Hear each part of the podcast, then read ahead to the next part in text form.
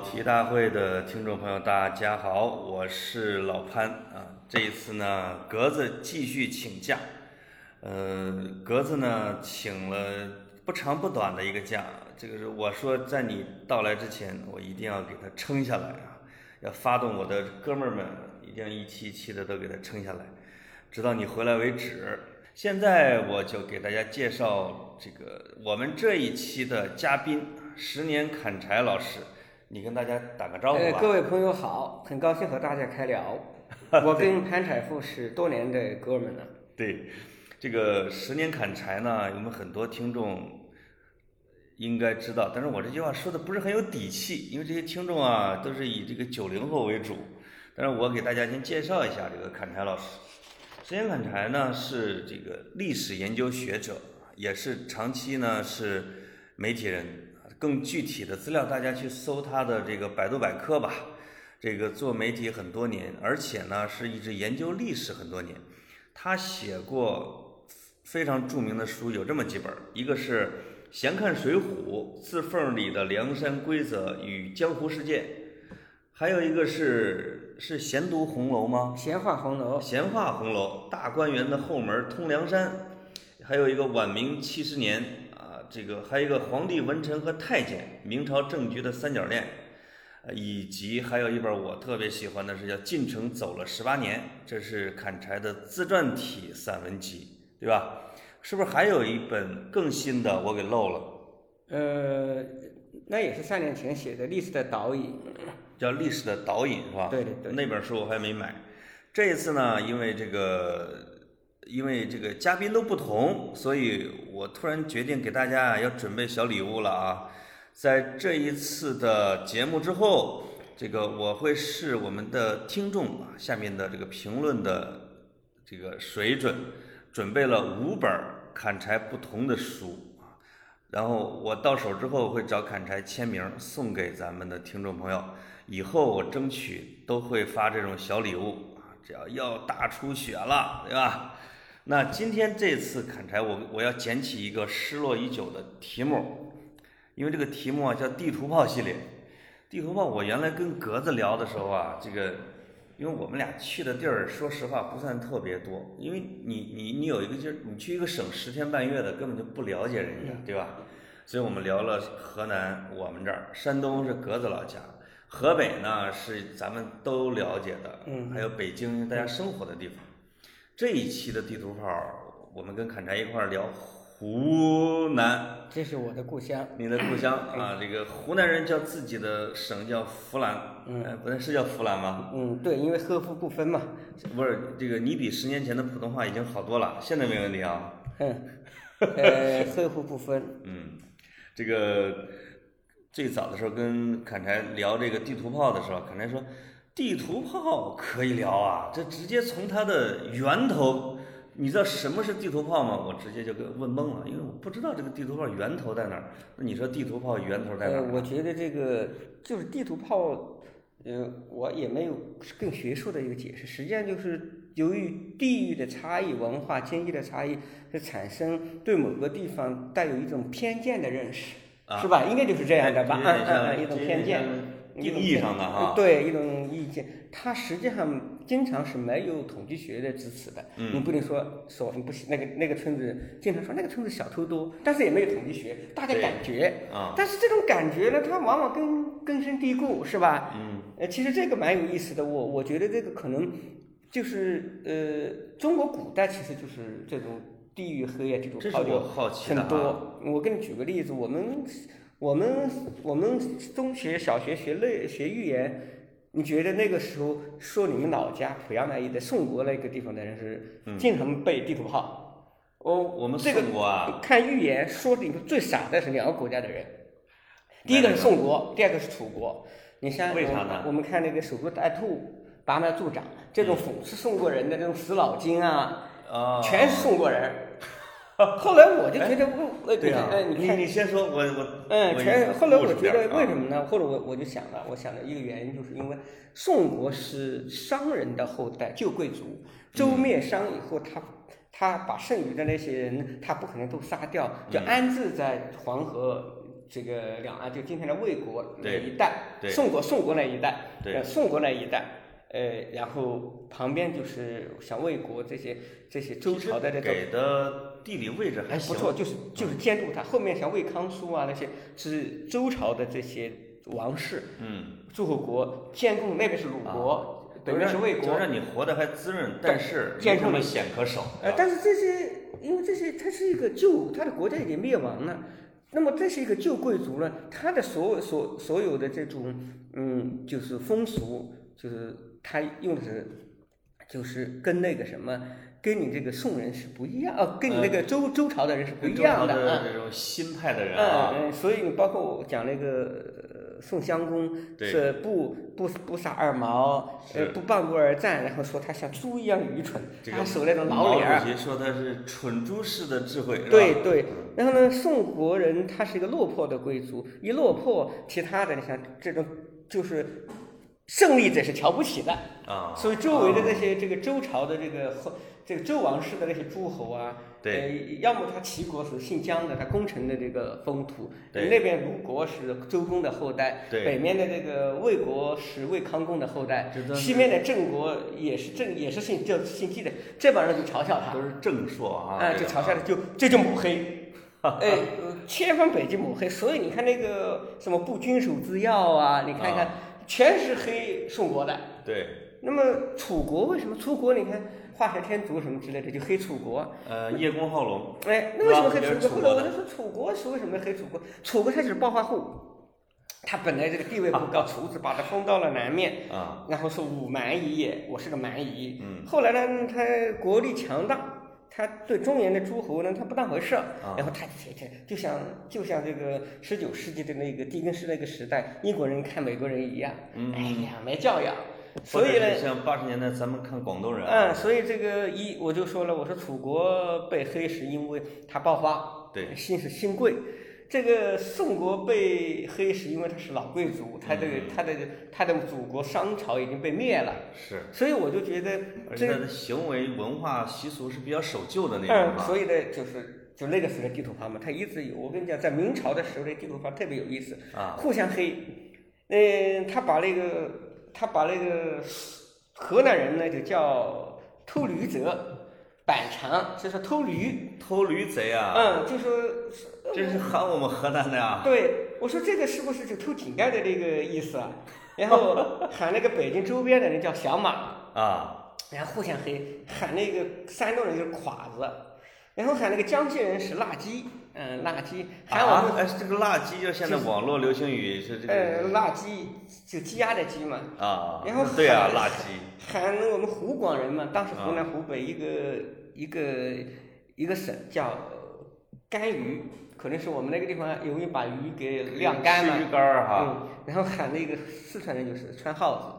那这个是互相喊的啊，互相对互相黑。然后我跟你讲个段子，在那啊个正德年间，那个吏部尚书焦芳，河南人，他经过那个大学士李东阳他们家，李东阳是我们湖南茶陵的湖广人，啊看到李东阳家呢，这屋檐下晾了很多干鱼，啊。这湖南人可能就是爱吃干鱼，他就笑了，他说：“斜小日斜穿学士头，因为那个呃李这个这个这个李学士李东阳啊，他是大学士嘛，因为湖广人就是这个绰号就叫干干鱼嘛，对然后说太阳出来了，一串就把你这学士的头，你就是干鱼给串起来了。讽刺他，讽刺李东阳马上回敬说：“秋风正逛先生耳，先生，你交方是何来的，你就是个驴。哦过去过去有一种说法嘛，叫做秋风逛驴耳，因为对对对驴那个耳朵比较大嘛。对对对，所以当然那个时候都这个就是戏谑了嘛，开玩笑了。地图炮开玩笑啊嗯啊，，就是说这个其实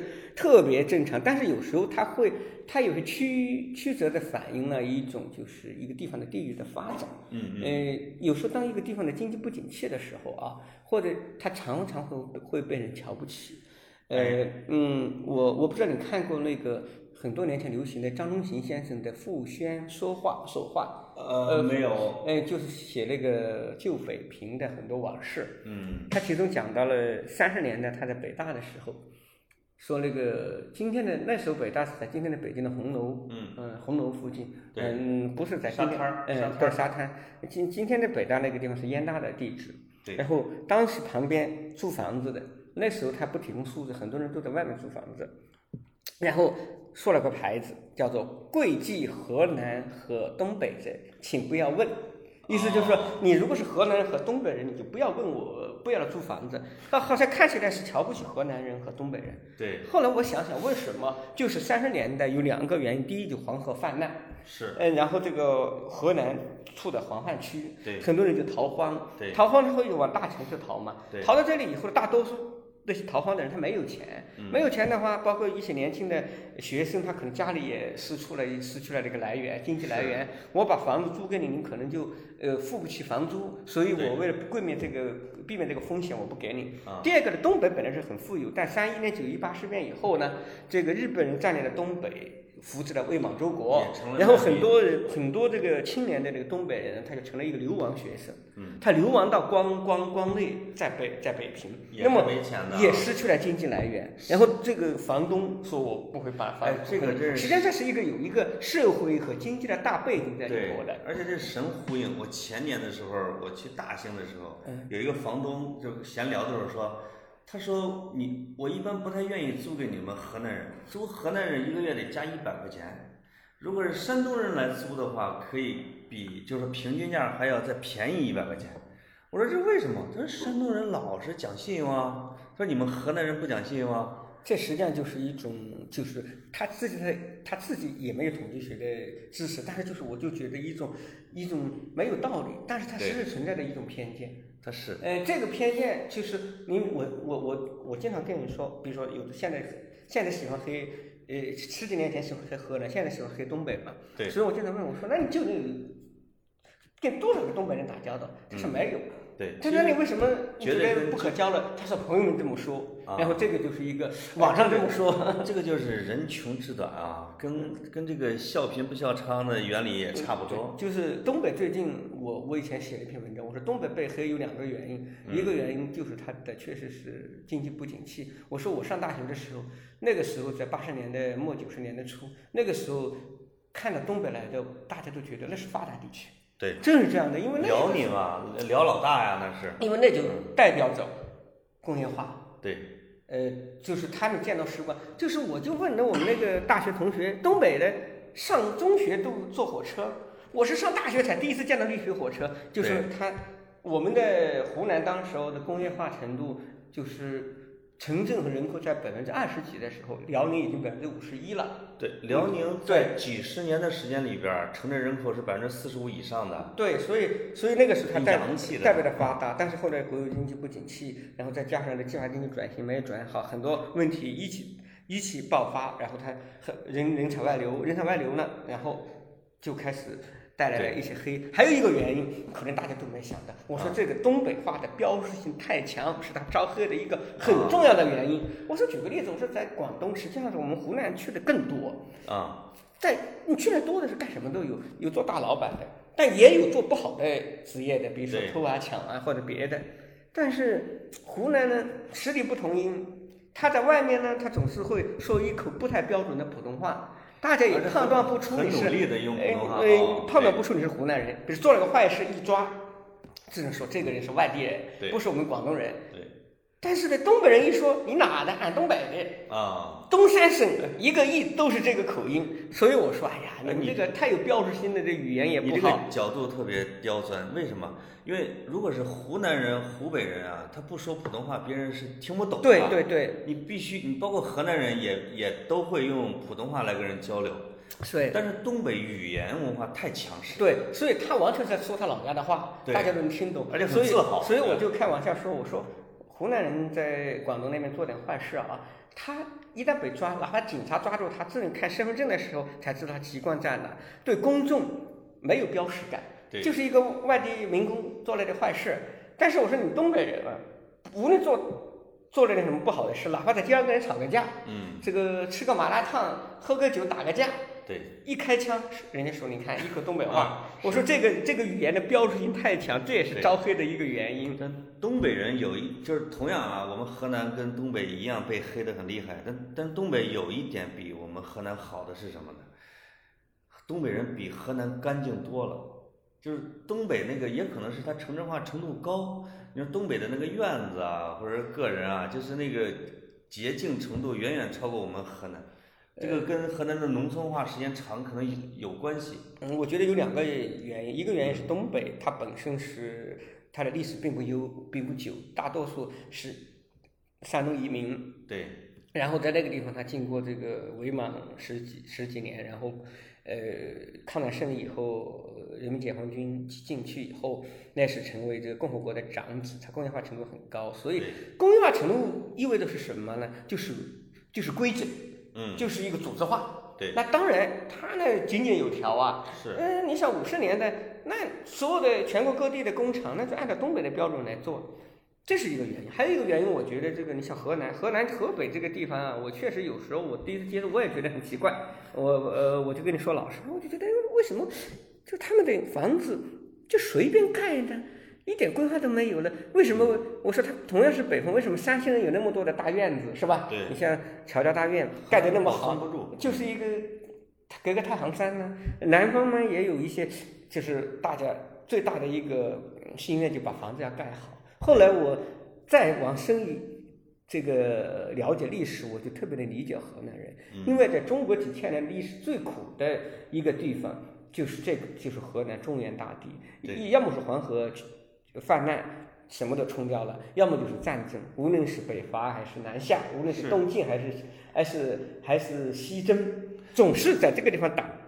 那么，作为一个当地的居民，我要把它搞得那么整洁，房子盖得像像像山西那种乔家大院那样，有什么意义呢？你还没盖完，第二第二来一场大战，全完蛋了。所以我觉得这种将就的文化是这个地方，我们看《一九四二》那个电影就知道哎，对，带来的。就是整个河南、河北、山东一马平川，都不见山，对就随时就给你冲了啊，对，你你你把那个房子弄得那么好，那么整洁，是没有意义的。没什么所以我觉得从任何一个地方来看它的那些民俗，我喜欢从它的其实从经济学的去分析是最好的，因为人是理性的。对他这么算计，就我这样做值不值？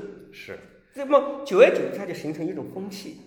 一个是经济学的角度啊，一个是地理啊，就是有时候地理会决定很多事情。你比如山西，对其，实山西往往是因为它有山的保护，山河表里嘛，对太行山、黄河，所以我我前两呃前两个月去山西，我一看随便一走，我说这才叫古村，随便就整一个村子就是明朝的，对那些呃人都走光了，然后我那个镇党委书记陪着我去，我说。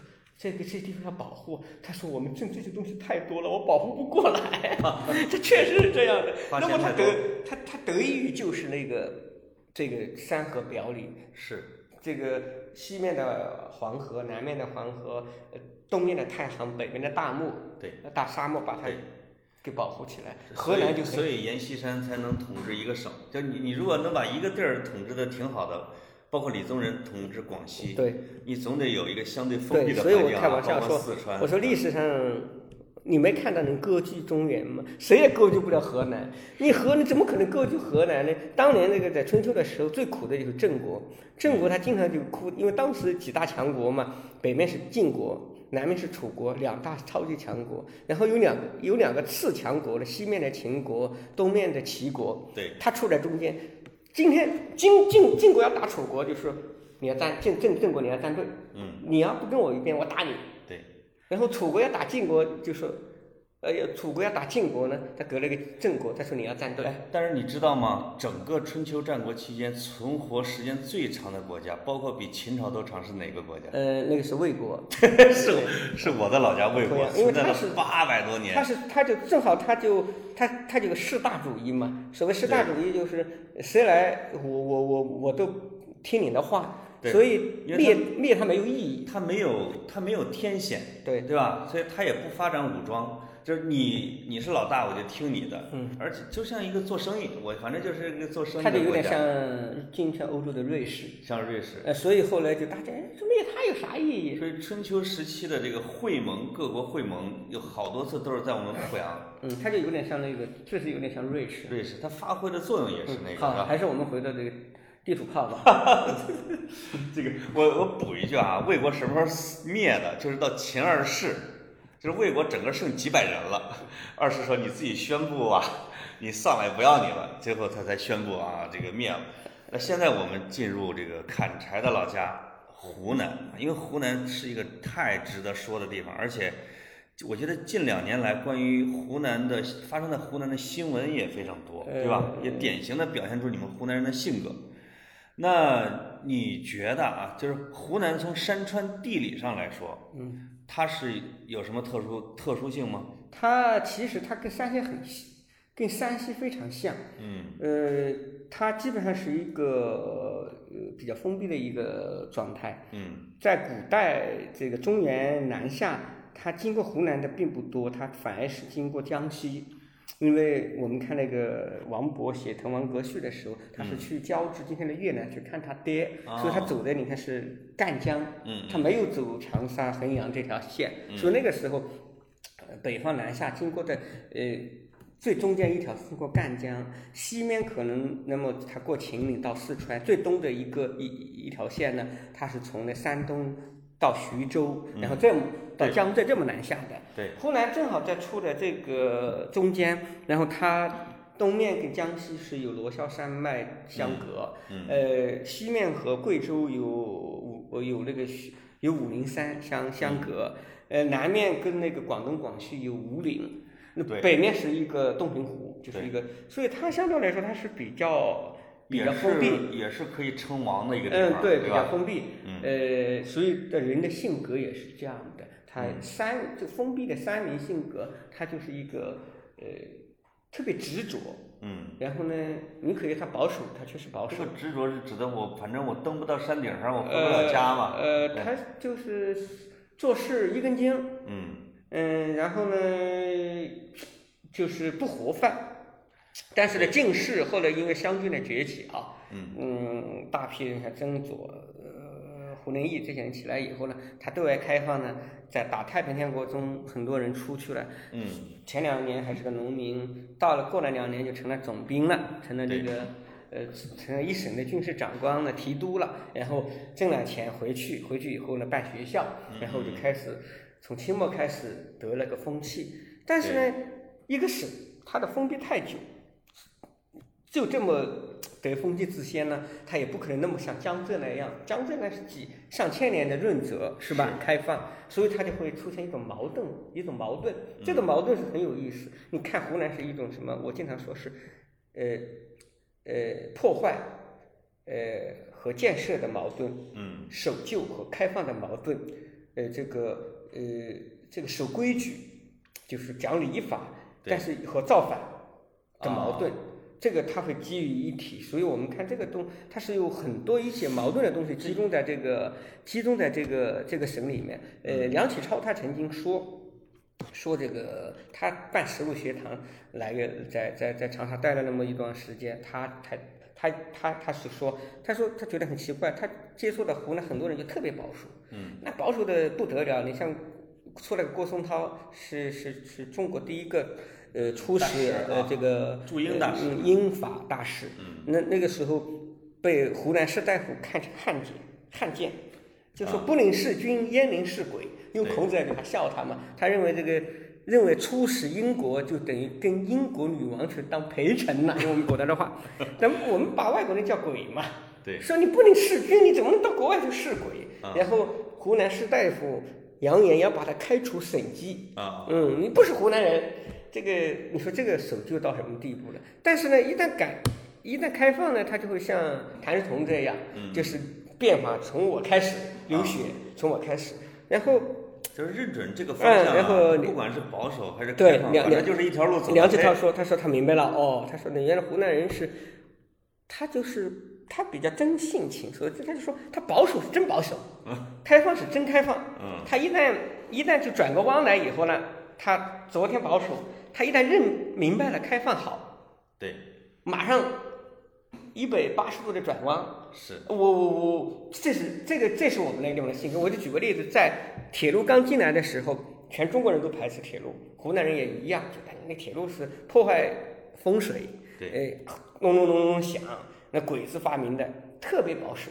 但到了大概到了一八九几年，这个铁路的好处大家都看到了，嗯嗯，觉得修铁路是个好事。湖南这个地方一下就变得，就当年要修那条京广线，就是从北京先修到武汉，然后武汉要修到广州的粤汉，湖南人就一直要争。原来说那条铁路按计划是要经过南昌、赣州，然后谭嗣同、嗯，这个熊希龄等人深深的把这条铁路拐弯啊，从西面走经过长沙，你看看。他对一个事物，他一旦认清楚了，像我们濮阳人在抓京九线一样，现在在在争高铁的那个劲儿。那湖南人，这湖南人刚才你说的这个啊，就是现代与保守啊，有一点像夹生，就是就给他开放的培训也没有打透，然后把他原来的传统还打掉了一部分。呃，你要你这个你要贬义的说是加深，但是好的他认为是把把血性和。和好的一面、开放的一面都保留，当然这个是这个人言言殊，这个见仁见智的一件事儿。也那要说湖南人的这个毛病特点，毛病呢，我自己看，我觉得有几还是有几点。身上没什么毛病。呃，他身上都有毛病。也说从一个地域，我觉得第一，嗯，湖南人也许是因为近现代太辉煌了，所以他特别重视所谓的事功。嗯。所谓施工就是我做事要轰轰烈烈，做出来让大家看，搞革命，这个好也不好，嗯，好嘛，我敢敢流血不怕死，关键时刻我顶得住，这个那就是曾左到毛泽东，你看这这一批人，他太重视施工，这个他很呃沉下心来呃做建搞建设，嗯嗯嗯，沉下心来做一点事，嗯，这个比如说做学问吧，呃。聪明人很多，但是我想我们乡学，我觉得总是强调的一些就是经世致用，这固然没错。但是坐冷板凳，做一些特别就是好看上去没有特别没有用的一些学问，大家们不愿意。第二个呢，我觉得就是一个，我觉得还是一个规则意识、契约意识，就是就是做一个事儿，它更多的是付诸一些情感。嗯，嗯，就是所以它会产生一些非理性的行为，它它不会说我我们算一下成本，就是嗯，我做这件事风险多少，收益多少，这个我我认为就是经济，凡是能算经济账的人。那个地方的人，我觉得总是是成熟的。那你们湖南有没有出大企业家呀？呃，现在逐逐渐有了，大家都在，但是我觉得还是不够。最熟的这几个好像里边没有没有，他还是，但是互联网还出了一批人，那个你都知道啊。啊。互联网出来一批人，是因为我觉得是草莽时期啊，那是户口媒体人出了一批媒体人。但是互联网还出了一批人，从从从张小龙开始，就是一批。嗯。但这是为什么呢？就是在草莽时期，它容易。容易出来，像树树华、冯友生啊，好像是一旦是在风云激荡的时候，不管是革命时代，还是说互联网创业大潮时代，他们容易涌现出来。对，但是。哎，唐岩是吗？对，他唐唐岩是典型的湖南人。嗯，对对，还有这是创办陌陌的。还有那个速速华速速华快手的，嗯，还有那个冯呃快手的，对，还有冯佑生，嗯那个映客的等等吧。映客的，呃，都都都都，这个这个还是蛮多的，这个是一个特点。但是呢，我就说这个讲规则，讲规则确实讲规则不够。对，嗯，这个这个这个大伙儿就说的好听的话，就说你。有你们有一股罪性，不信邪嘛？嗯，呃，老子不信邪。说的不好听的就是匪信、匪气。对，呃，这个您可能也对，就外省的大多数人对湖南是有这么一个认识，就是有一些所谓的匪气。刚才就是你说的这个匪气啊，就是我对最近的一个新闻其实印象非常深刻，就是你在微博上也一直在呼吁的啊，就是这个。新晃一中校长的那个在操场埋老师的那个，这个受害人呢叫邓世平老师，他的他的面相，嗯，你也写了，我当时也看了，说他的面相其实是湖南人很中正、很清澈、很执着的那种面相。那另外的那个杀人的那个叫杜少平，因为我让我特别震撼的是什么？他参加了他的同学会，嗯，他竟然男扮女装，把自己扮扮演成一个旦角儿，给他的同学们非常认真的在表演，而且他的眼神、他的表情也非常祥和认真。这两个完全不同的角色，施施害人和受害人，同样都是湖南人的性格的一面。这个怎么你你对这个怎么看？呃，不，这个我觉得是哪个地方都会有，但是在我们的地方可能更突出。实际上，我觉得就对一个社会矛盾的一个处理，凭什么来处理这个矛盾？我觉得江浙人可能更文明更文明一点。他们就算是是比如做一个工程，他们互相会采取一种私下的就是勾兑。第一，就是我们要把这笔钱挣了，挣了以后呢，那么呃，只要不过分。大家都是睁只眼闭只眼，但是你不要让我难堪。比如说给你一个一百四十万，你最后呃你挣了一大半挣过去了，然后这个工程呃工程不好，我要签字，那我要我我将来担风险。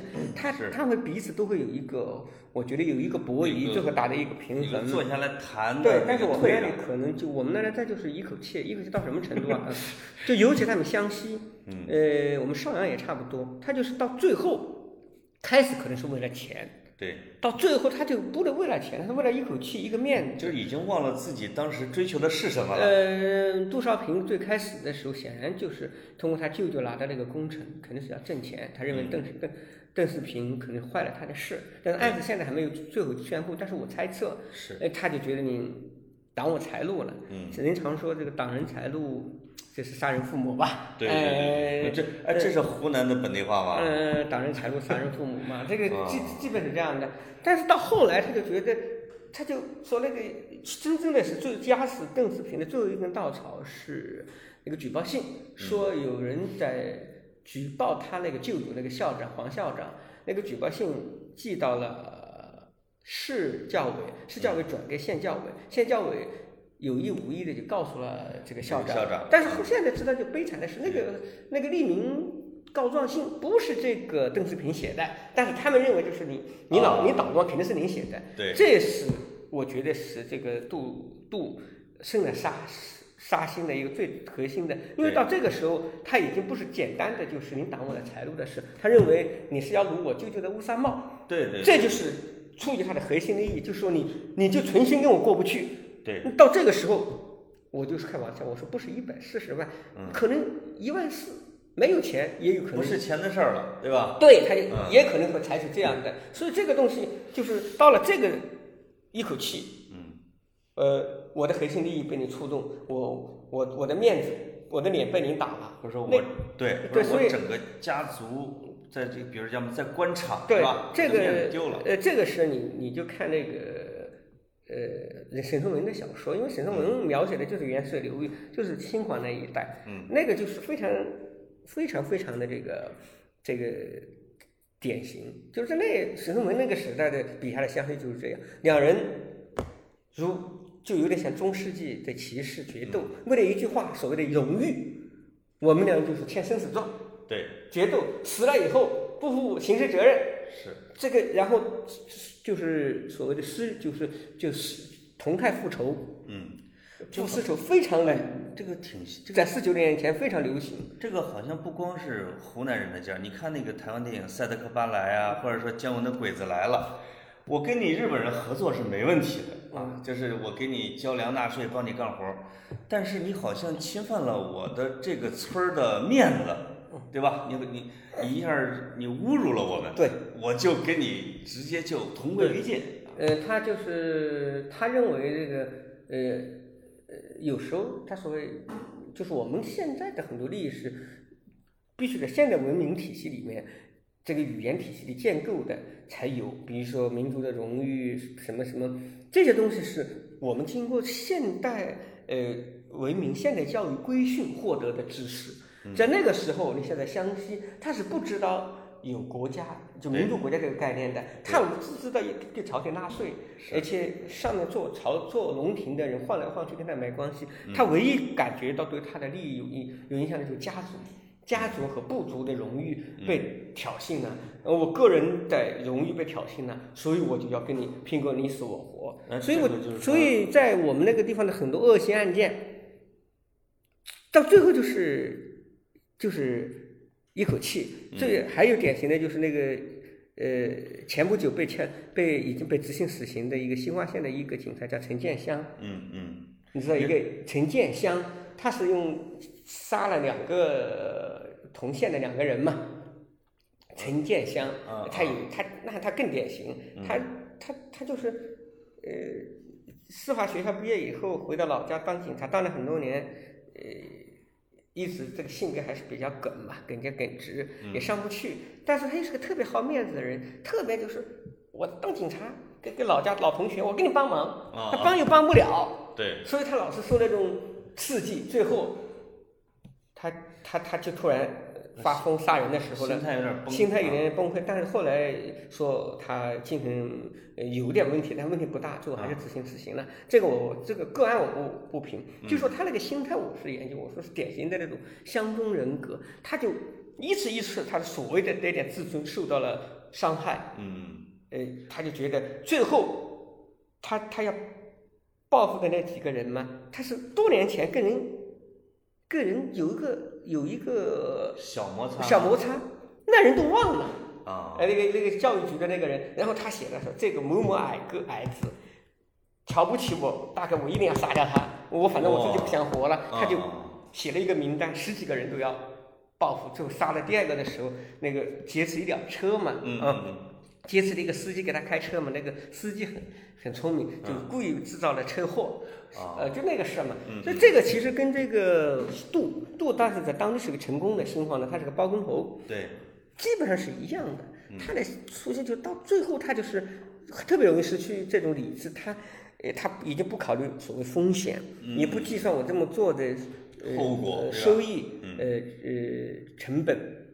到那时候，他就觉得反正我要出一口气，对，反正嗯，您挡我的路，我不惜用最决断，也是最血腥、最残酷的方式来解决这个问题。对，这个就是你你把我的财路挡了吧，我也就忍了，你还侮辱了我的舅舅，呃，对吧？他不他主要有一点。我我认为他就主要觉得他，你让我您威胁了我舅舅的这个乌纱帽，对。因为对他们这个家族来说，实际上说最重要的、最核心的资源就是就是他舅舅一个当校长，校长还一个对对委的副书对记，就是你不能你你呃你不能你不能影响这个，这个是他的，我觉得是家族的核心嘛核。心利益，核心利啊益。对对这个就是对湖南人说这个霸蛮性格的另外一个方向的解读，实际上是，我就我就我看你说了一句话，说有一个姓杨的书记哈，因为这个受害人家属去上访的时候说，这个杨书记说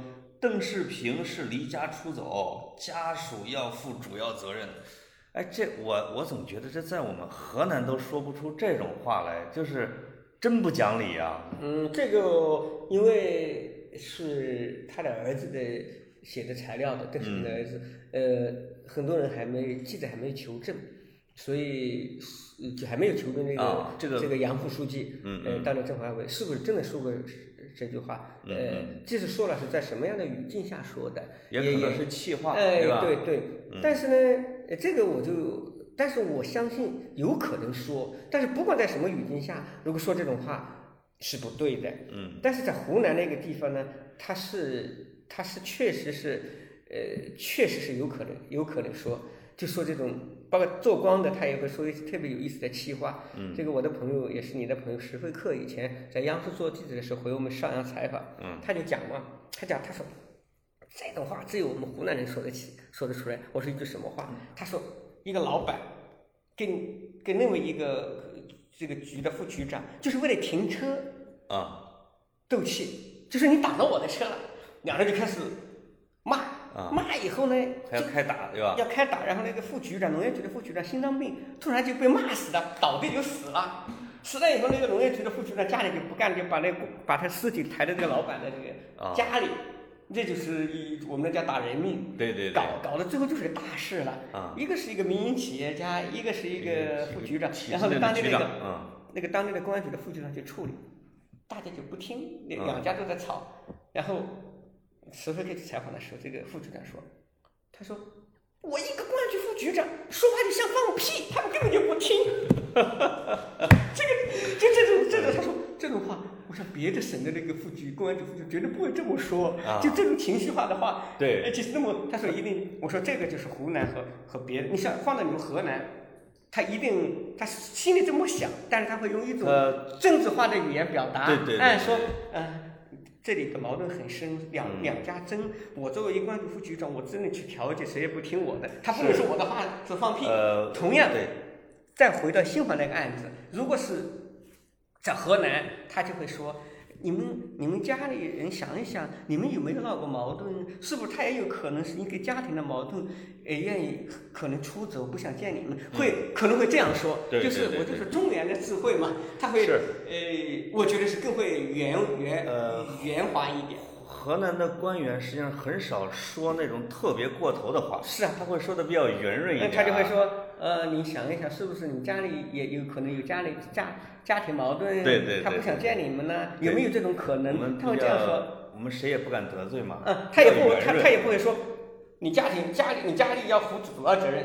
对对对这个我对就要讲从从光源说话就能看出这个我们从不同从地方的我们从一些从湖南走出来的一些牛人，他们说的话，你就能看出来语言风格 是太过头了，对吧？呃经常会有一些过头的我也跟你说了一些。我们不说人名啊，个不会说那些政治化的，对呃，就是就通过层层包装的嗯话，绝对不话，他一定是你看的很率性，嗯一句话或者用一个比喻，对对对，就就就直直非常形象。呃就直直直中靶心，他一定是这样的。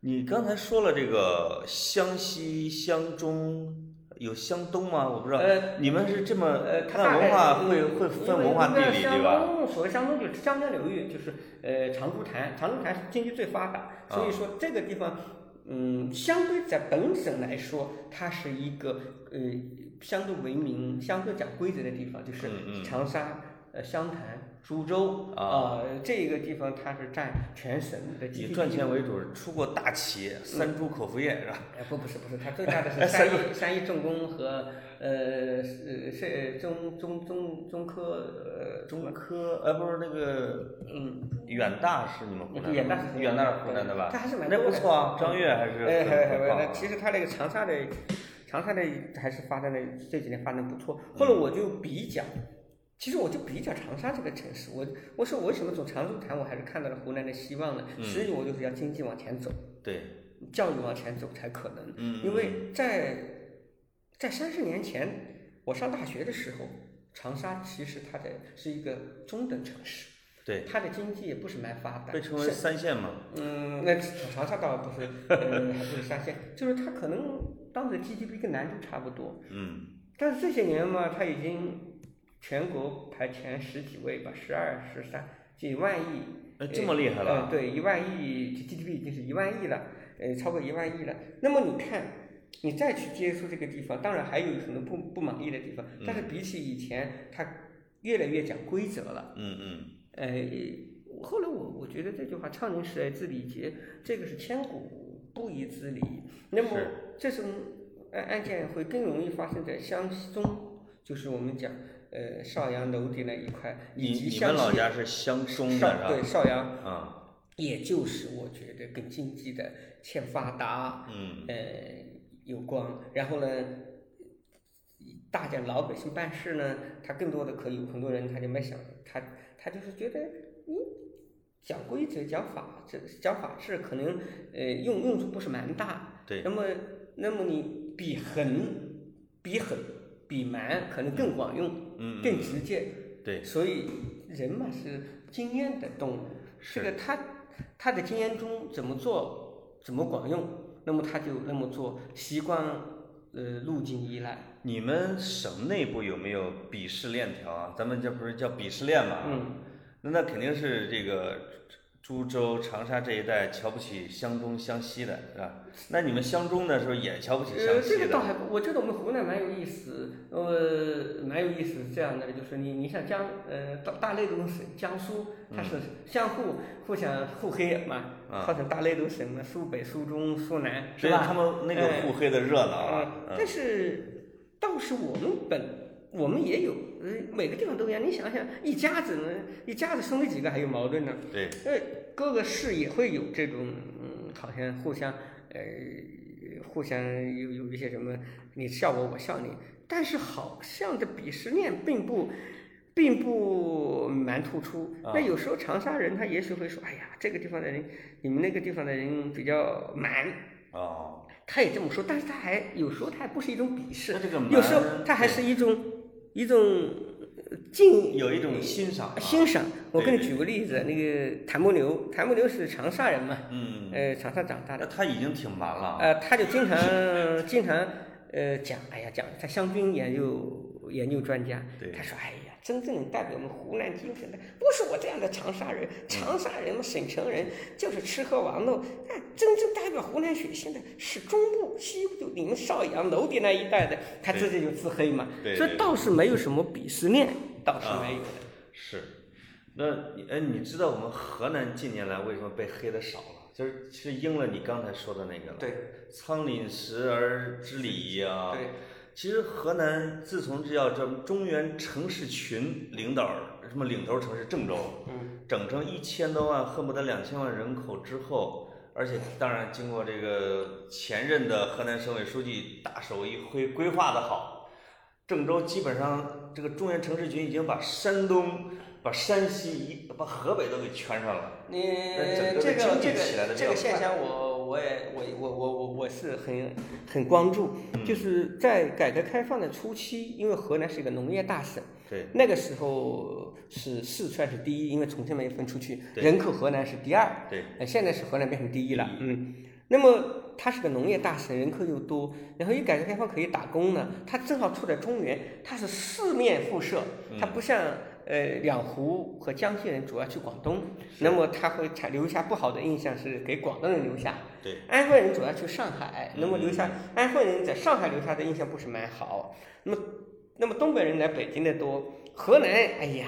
他往西安、往上海、往广东、往北京，距离都差不多，到处去打工。包括我，我在二十年前去那个立水桥，那个时候立水桥还没有，还是农村那个捡垃圾的，全是故事的，是吧？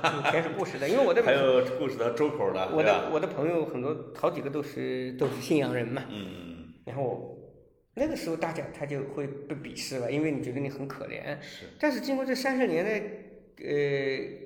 这这三四十年的发展呢，应该说河南它是，特别是郑州，它从一个新的省会，从开封迁到郑州，变成一个现在是中原的一个最最最重要的城市之一，是吧？它这个特大，马上往特大城市走，然后它是成为这个陆。呃，陆路高铁最重要的枢纽，也成为这个航空运输，这个就是外国的物资进京的一个最重要的一个一一个基地，是吧？是，都都货运基地就在深圳机场。嗯。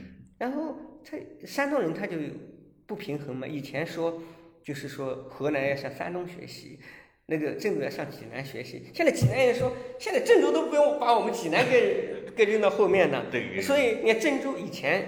呃，以前其实能能看出来，以前比如说郑州以南的人，比如说信阳那地方的人，他办什么事根本不去郑州，郑州太土，去武汉，去武汉，去武汉，因为距离差不多。但现在他不了，他北上了。我们那儿的濮阳原来都是去济南，对，我们都是什么走亲戚，什么赶大会都是去济南啊。呃，这就是呃，他呃上面辖的人说我们去西安啊，是吧？以前也是这样的，哦，上面辖我们去西安。对。但现在他反而。他郑州的中心位置凸显，就像我这次去那个山西的那个晋城，晋城因为呃一翻太行山就是你们的焦作嘛，晋南地区，他们就说了，我们办事都去郑州，高铁是坐到西，呃坐到郑州或者坐到新乡，根本不去太原。对，所以这个这个当你的实力一强大，大家就而而且体现黑黑你的就少了，少，而且体现出一个规律，就是现在国家有一个。战略啊，就是说，在一个区域板块内应该有一个超级城市，比如说，如果在一个省应该有一个，你比如四川，嗯，应该有一个成都这样 GDP 的。你知道 G 成都的 GDP 能占四川省多少吗？呃，它应该能占到百分之四十。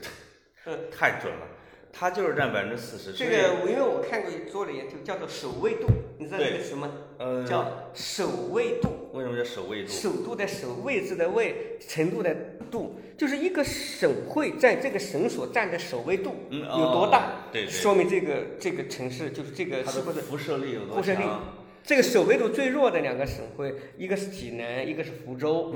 啊，它它它基本上就是在本省是没没没什么戏了，它比一个青岛，比一个厦门啊，被压制的很。但是守卫度比较高的，你比如说郑州，对，比如说武汉，对，嗯，比如说成都，嗯，那他然后还有长沙稍微弱一点，但首位度也是很高的。对，成成就是郑州呢，就是因为成都。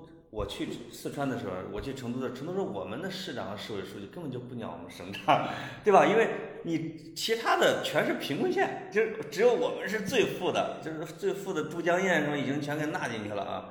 郑州它的它的这样一个路子，它的首额度是越来越高，它的比例在提高。呃，这个就扯远了，下次可以专门来来做这个，因为 这是一个从一个农农业社会走向一个工商业社会一个。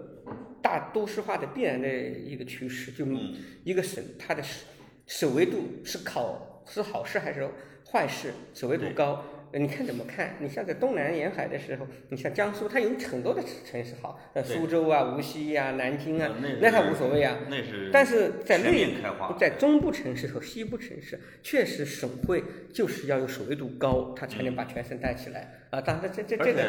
而且他在跟邻近省的这种 PK 竞争的时候啊，嗯，你比如现在成都会把西安那边的人给吸引过来，它实际上是，嗯，你如果整个的龙头城市是弱的，你你这个省是留不住人才，对，因为它会有这样的一个问题。高铁一就是穿通过了一个秦岭的高铁一通。对，还回到湖南啊，就是我一直对湖南人特别感兴趣，就是你在你的心目中最经典的能代表。湖南人形象的啊，比如说，并不一定是像曾国藩这样的，你个人又比较认可的，你你觉得你能推荐两个吗？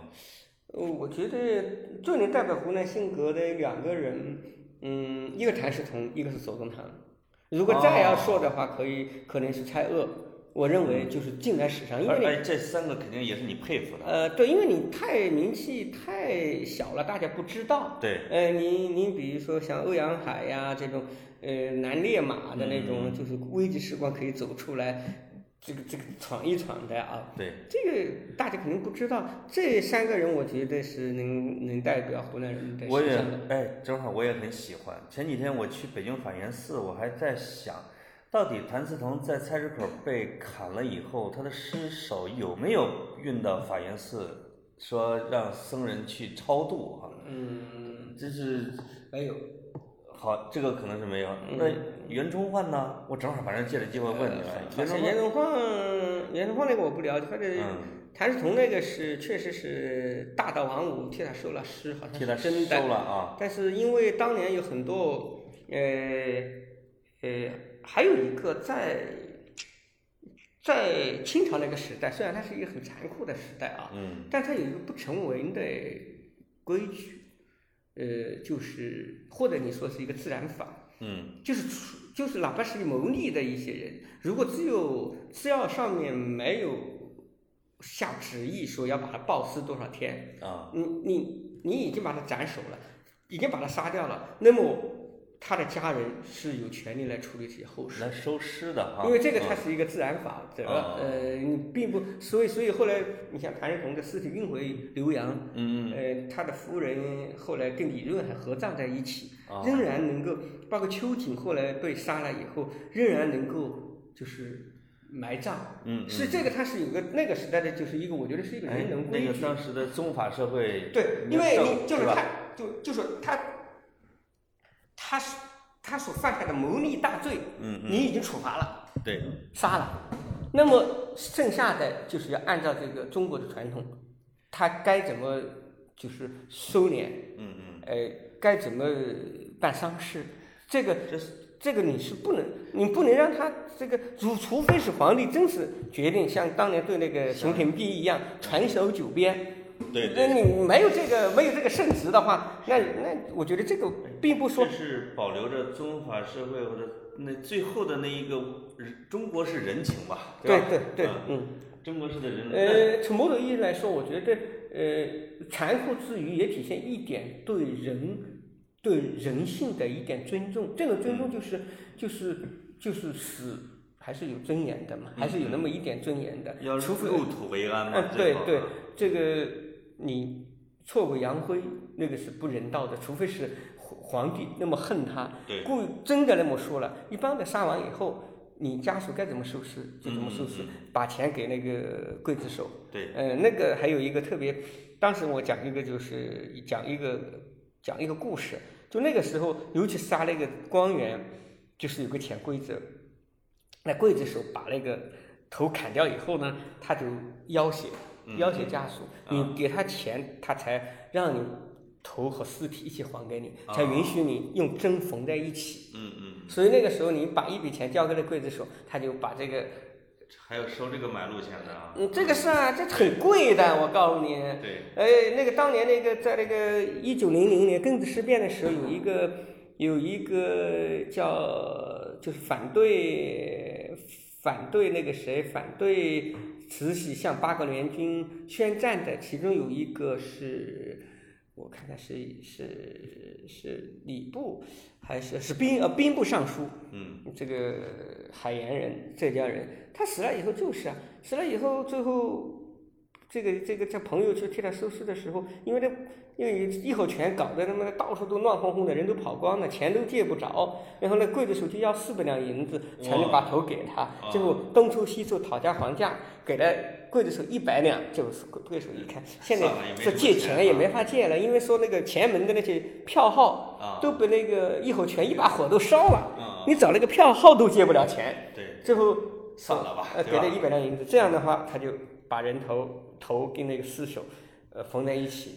这个跟那时候那个帮太监净身的那些人去去留着啊，一个道理，他只需要一个完整的身子对对对入土是一个道嘛，呃，理啊一一个道理。那说回刚才的那个啊，就是谭嗣同、左宗棠，再加再加谁呀、蔡锷，如果还再有的话，我觉得是蔡锷。这都是这哎这三个是文采风流的人物。哎，我觉得你你提他们三个是都是文武双全的，有这个共同点，嗯写诗写的也都很好，嗯，对是对，吧？呃，因为呃，在就这个地方蛮有意思，就是因为好像大家很彪悍，但是他还是被很崇拜有文化的，所以这个这个曾曾国藩的那个弟弟曾国荃特别有意思，他已经当了一等威一伯伯爵，打下南京城了，嗯，然后已已经做过总督、巡抚，都做了总督这样的大官了，呃，他就特别怕呃人家说他是打仗当了大官的，啊。因为他只优贡，就但是曾国荃不是上过岳麓书院吗？呃对也他对也也上过他是阵子啊贡生。什么叫贡生呢？就是呃名呃有功名，嗯，听我没说。科名也有科名，因为他那个在古代那个在在古代所谓正途出身有几种，嗯当然我们想的第一个是进士，第二个是举人，第三种就是什么阴生啊、贡生啊。对贡生就是呃优秀的秀才生源里头选一些贡于天子上，他叫贡生。贡生有几类？拔贡、优贡，嗯然后在咸丰大概咸丰呃呃五年还是六年，郑国权是被湖南学政刘琨，就相当于现在教育局厅长选为优贡，优贡就是可以做官的。呃，就是你去参参加朝考，可以当一个教育局省县教育局的局长教育。嗯，那么从优贡出就不算是杂徒，是算正途出身。所以有一年那个他到了北京，已经功成名就了。然后他们那些优贡，那同一年的各省的优贡生搞了一个年齿录，年齿录就是同学录嘛。啊，不管认识不认识，你当年在河南考的，我进我我在湖南考的，就是那一年的优贡生，要他作序，作序他特别强调，他是国朝取士以来是就是做官从正途出的，是举人，呃，进士举人，我们共生也是，啊，他就强调嘛，我、啊。我我这个我这个是读书出来的光，对啊，呃，你看他这个这就是价值观嘛。不是靠着大哥把我带着对吧？对，就是不是我的战功，呃，我这个这个这个我这个含金量还是比较高的，对。所以我觉得这个这个可能我觉得是蛮有意思的一点。是，那我对左宗棠和蔡锷印象特别深的是什么啊？但当然他这些人很牛，首先很硬，能打仗。另外，我这这个曾国藩死的时候，左宗棠给他写了一个联儿；黄兴死的时候，蔡锷给他写了一个联儿。呃，这个写的都特别好，就是这个蔡锷的那个叫什么？曾呃，宋君于海上。宋我海上啊，就是呃，因为当时的当时那个呃，蔡锷当时是在日本养病嘛。对。呃，叫做九州同悲什么人？我大概我背不了了。啊。但是左宗棠那个往曾国藩的我能背，叫做谋国之中，知人之明，自愧不如元辅。上联上联是呃这个。童心若惊，觥筹若石，复相起物物无复平生。啊，对对，这个是。然后蔡畹黄的那个叫做《送君于海上》，大概对，呃，大概大概把你都嗯。我可以我可以找他。呃，曾送我海上，是一个特别特别好的。呃，啊这个找到了。对。挽黄兴以勇健开国，而宁宁静持身，贯彻实行，是能创作一生者。曾送我海上，呼哭君天涯，惊起挥泪，难为卧病九州人。因为当时他也快死了，然后黄兴死了十天以后，他就死在日本。死在日本，所以他是在日本听说了这个消息。啊，对，所以说难，嗯，卧病九九州人嘛。是是，所以这个湖南人啊，就是世功当然很厉害。然后呢，立德也很厉害，因为他自己自制力很强嘛。还有一个就是立言，我觉得这个就是说，经常是立功、立德、立言。你们湖南人会从这三个方面老是要求自己，所以打仗的人喜欢写写文章、写写诗，然后文化人呢也喜欢带兵打仗，但是有点像一个复合型人。呃，也这这个这个也不，就是人，他我觉得是最重要的是他他缺他缺什么。他想补什么？呃，一就是曾国藩也是，曾国藩做了那么大的事业，就是位极人臣。他晚年总是就是说后悔的是，我这一辈子本来想做个文人，好好写诗做学问，我没有时间。然后他晚年的日记里写，他昨天晚上我梦见了这个姚传银先生，就是姚鼐，因为他最佩服的是桐城派的人嘛。对。哎，方苞姚鼐，他说姚鼐早是。清清素素的样子，呃，找我谈古文，是，这就是人影迷中的他，就是一个，我觉得是个补偿心理。这个补偿心理就是他没有获得的，总是最美的。对，呃，这个跟情感一样，呃，他，我觉得这个蛮有意思的。呃，我我曾我我最近给自己做过广告，我就也是要出一本书，讲湖南从乡野到国事，就我写了这些人。这些人我不写他的诗，更写他小生活中的小事，就是他是怎么从乡野里面变成一个国士。对，我刚才说的三个人都是乡野从乡野走到国士的人嘛。嗯嗯。他怎怎么走过来的？呃，写了他很多很多很多很多的呃事儿。其实我就讲到他，他更多的就是有三篇文章可能对中国人的影响，但是呢，他跟湖南更有关系。他有的是为湖南人做，有的是湖湖湖南人做做的，他就是。